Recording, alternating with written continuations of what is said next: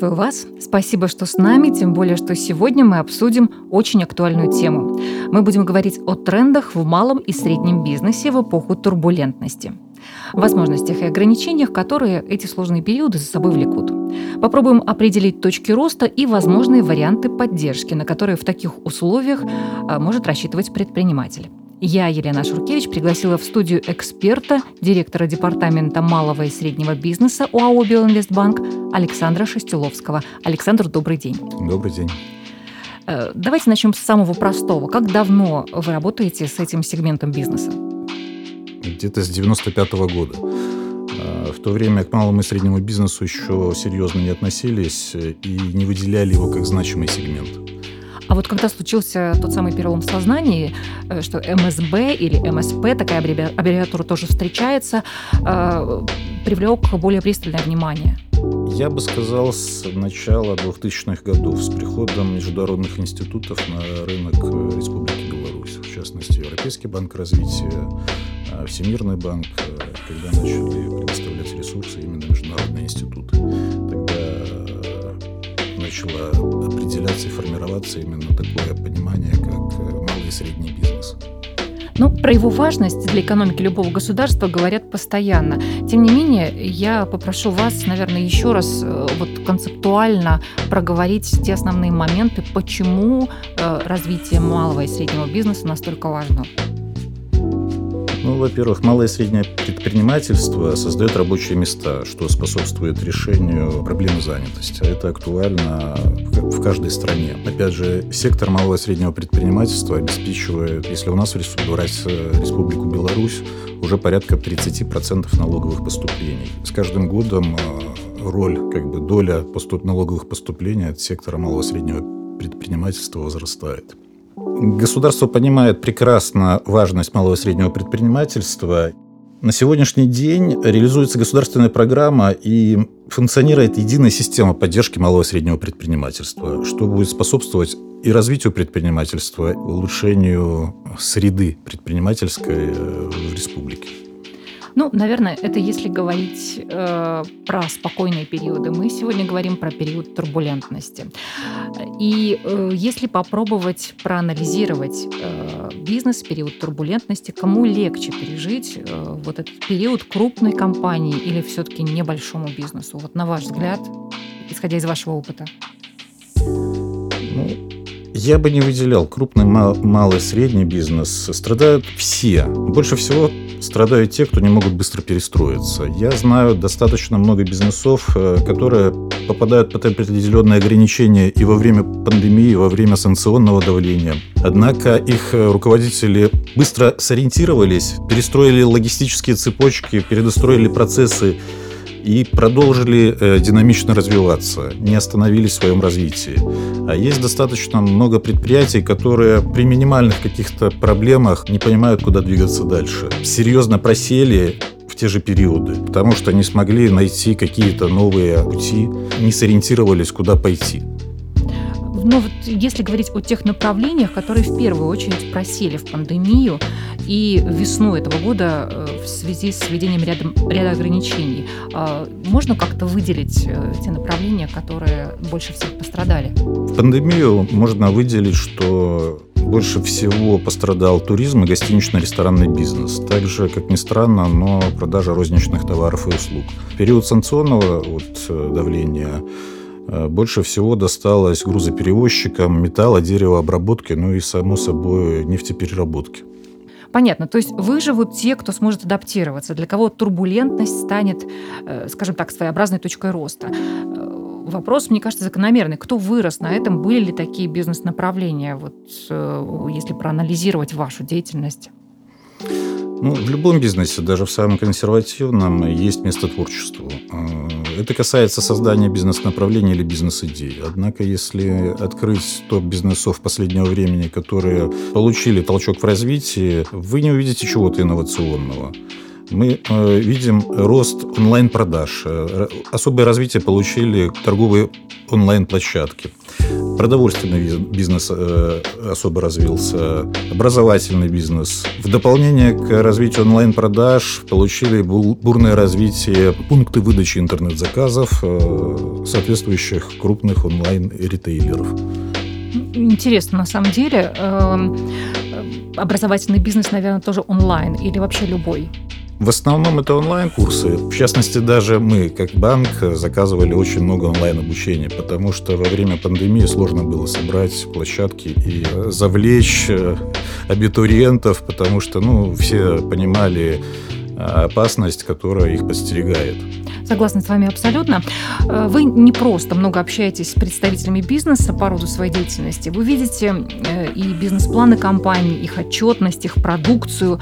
Э, если попробовать определить главные принципы, которые помогут развивать малый бизнес в сложное время.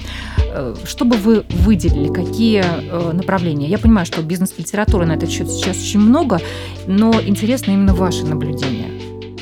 На самом деле практически все, что я скажу, э, актуально в любое время, э, даже самое спокойное. Э, например, ставить цели и отслеживать эффективность. Развивая бизнес, нужно четко понимать, чего вы хотите достичь в краткосрочной либо долгосрочной перспективе. Делегируйте. Э, вместо того, чтобы делать все самому, настраивать рекламу, э, рисовать какие-то логотипы, рассчитывать зарплату, отдайте задачу профессионалам, наемным сотрудникам. Ну или аутсорс, наверное, Ну или да, да на аутсорс. Mm. Так вы сэкономите и э, время, и деньги. Не нужно будет переделывать работу второй раз. Просчитывайте риски. Понимаю, что таких вызовов, с которыми столкнулся сегодня белорусский бизнес, раньше не было. Но на самом деле мы все считали, что не просто и до 2020 года. Но теперь понимаем, что задачи, которые мы ставили тогда, кажутся простыми на сегодняшний день в сравнении с теми задачами, которые мы имеем сегодня. Несмотря ни на что не экономьте на качестве. Оптимизируя расходы, сегодня это делают все. Не экономьте на качестве. Наверное, основное – это слушайте клиента и ориентируйтесь на его потребности. Совершенствуйте свой товар даже в кризис. Интересуйтесь, общайтесь, коммуницируйте. В кризис еще больше. Эм, еще более, более активно. Это поможет найти схемы финансирования, партнеров, нужное решение. Ведь очень часто мы останавливаемся в движении, потому что не знаем, куда идти дальше. Хочу расширить производство, но нет средств. Просил у знакомых, никто не одолжил. Все, остановился, сдулся. Но выход всегда есть. Идея не приходит просто так. Как правило, всегда есть средства для ее решения. Ну, на самом деле, вы затронули тут э, очень важные темы, да, по пунктам прошлись прекрасно, и про делегирование, и по просчитыванию рисков, экономия на качестве, это крайне важно, э, слушать клиента, безусловно, тоже. Но вот тема все-таки финансирования меня трогает больше всего на сегодняшний день. Где взять деньги в период турбулентности? Одолжить у друзей понятно, что им самим нужно, да, и навряд ли кто-то этим займется э, в кризис, да и в принципе в обычное время это сложно сделать. Взять кредит в банке, э, насколько я знаю, выдавали и не совсем много, или под неподъемный процент, кто будет брать э, эти заемные средства. Давайте так, не кто будет брать, а кто брал эти заемные средства. Вообще спрос был? Спрос, несомненно, был. Он и остался. Предприятия как обращались за финансированием, так и обращаются. Количество заявок не уменьшилось. А, единственное, что все, без исключения банки, э, немножко ужесточили подход к заемщикам. И это немножко как-то стабилизировала спрос и придерживала его. Это вы сейчас про риски как раз, да? То есть банки со своей стороны просчитывали да, риски, да, да. да? Спрос, мы поняли, спрос не упал. Э, главный совет ключевой для любого бизнеса э, общайтесь, узнавайте, мониторьте рынок, э, найдите, я не знаю, несколько банков, несколько предложений, пообщайтесь, да, прийти пообщаться или как позвонить, что, вот какая тут рекомендация, главное, что нужно делать? Самое главное – это э, ну, самое простое. Если вы хотите получить финансирование, э, придите в банк и спросите. На сегодняшний день э, много банков предоставляет финансирование. Опять же, ничего вас не сдерживает просто загуглить и получить информацию о тех банках, которые готовы на сегодняшний день осуществлять финансирование. Очень много информации об условиях. Вы получите ну, элементарно эту информацию. Просто нужно это захотеть и сделать. Ну, а может ли рассчитывать на вашу поддержку стартап? Потому что э, понятно, что бизнес, который уже э, какое-то время существует, э, все эти, скажем так, ходы просчитаны, шаги известны наперед, э, стартапу сложнее. Да? Это бизнес, который только-только начинает может ли он рассчитывать на вашу поддержку? Ну, на сегодняшний день ничего сложного в получении кредита нет. Белинвестбанк имеет достаточно широкий опыт э, в кредитовании и сформировал продуктовую линейку, которая э, может удовлетворять потребности предприятий различных форм собственности и э, размеров, вне зависимости от того, стартап-компания, либо клиент уже с наработанной репутацией и с многомиллионной выручкой. Если более конкретно про стартапы говорить, то да, можете сказать про проценты, не знаю, на сколько лет, на какие цели кредит я могу получить, имея свой стартап? Да, если э, касаясь детализации, то самое главное это обратиться в банк, подать заявку. Э, что касается предприятий начинающих, то для получения кредита необходимо предоставить э, поручительство собственника бизнеса и платежеспособного индивидуального предпринимателя или юридического лица. И то, и другое, да? И то, и другое, угу. да. Ну, стартап, сами понимаете, риски. На сегодняшний день не все банки осуществляют финансирование стартап-компаний. В республике 5-6 банков э, готовы работать именно со стартап-компаниями. И Белинвест один из них. Белинвестбанк один из Почему них. Почему вы определили, что это важно для банка? Интересный вопрос. Банк обладает компетенциями, которые позволяют просчитать риски и э, работать со стартап-компаниями. Э, большинство банков просто отказывается от э, работы с начинающими, потому что понимают, что невозвратность э, год после регистрации компании остается в живых, ну, по сути дела, 70%. Это существенные риски и существенные потери для банка. Многие банки просто отказываются от работы с предпринимателями. Белинвестбанк, обладая соответствующими компетенциями, готов входить в клиента, просчитывать данные риски, помогать клиенту сформировать э, бизнес-план и помогает ему понять, опять же, насколько реалистична реализация той идеи, которую он задумал, и совместно идти вот в этот проект. Отлично. Если мы говорим все же про сроки и цели, на что я могу взять и на какое время? Средства могут предоставляться как в текущую деятельность, так и на, на, и на инвестиции. Если мы говорим про текущую деятельность, то срок кредитования может быть до трех лет. Если мы говорим про инвестиции, то до 7 лет. Сумма финансирования в текущую деятельность зависит от прогнозной выручки и может составлять до 50% от запланированной. Если мы говорим про финансирование на инвестиции, то размер э, кредитования может составлять до 7 миллионов белорусских рублей. При этом предоставление бизнес-плана необходимо только если сумма финансирования будет превышать 1 миллион белорусских рублей рублей. Предоставление средств текущую деятельность, они могут быть предоставлены как на текущий счет компании, так и напрямую третьим лицам. Если э, рассматривать э, инвестиции, то э, средства могут быть направлены на, на оплату конкретных контрактов, заключенных для реализации инвестиционного проекта. Банк также предоставляет стартап-компаниям индивидуальные условия в части отсрочки и графика погашения, что немаловажно. Безусловно, для молодой компании это крайне важно. Э, я благодарю за такой подробный рассказ именно э, о финансировании э, стартапов. Тем не менее, мы с вами до сих пор говорили только о классическом кредитовании.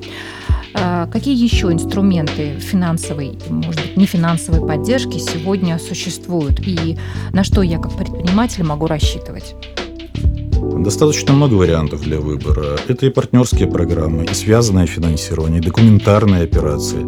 Также нефинансовая поддержка в виде обучения. На сегодняшний день э, банкам регулярно что немаловажно, опять же, на безвозмездной основе для клиентов э, организуется обучение правилам ведения бизнеса в онлайн-формате с привлечением известных спикеров. Кроме этого, Белинвестбанк э, предлагает специальное пакетное обслуживание стартап-компаний, начинающих индивидуальных предпринимателей с платой 10 копеек в месяц. Это достаточно серьезная экономия, здорово, тем, тем да. более на старте предприятия и стартап-компании вынуждены на всем экономить. Не могу не упомянуть инновационную разработку «Оплати».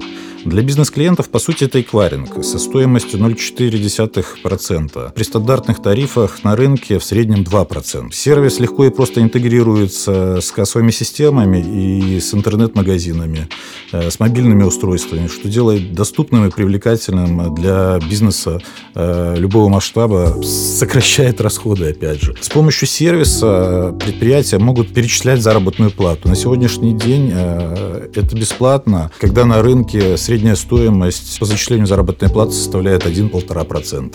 Ну, действительно, это очень неплохая экономия. Э, что может быть приятнее сэкономленных средств, которые лучше направить на развитие бизнеса. Но ведь э, оплати пользуется не только бизнес, но и физлица, правильно?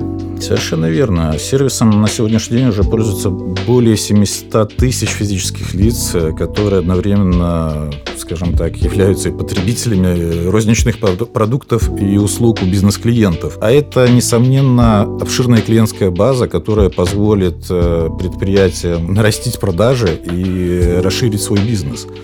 Э, на сегодняшний день э, для физических лиц это, по сути, замена э, пластиковых карт при оплате мобильным телефоном. Как бы многие банки отключены от сервисов Apple Pay и Samsung Pay, оплати помогает решить этот вопрос.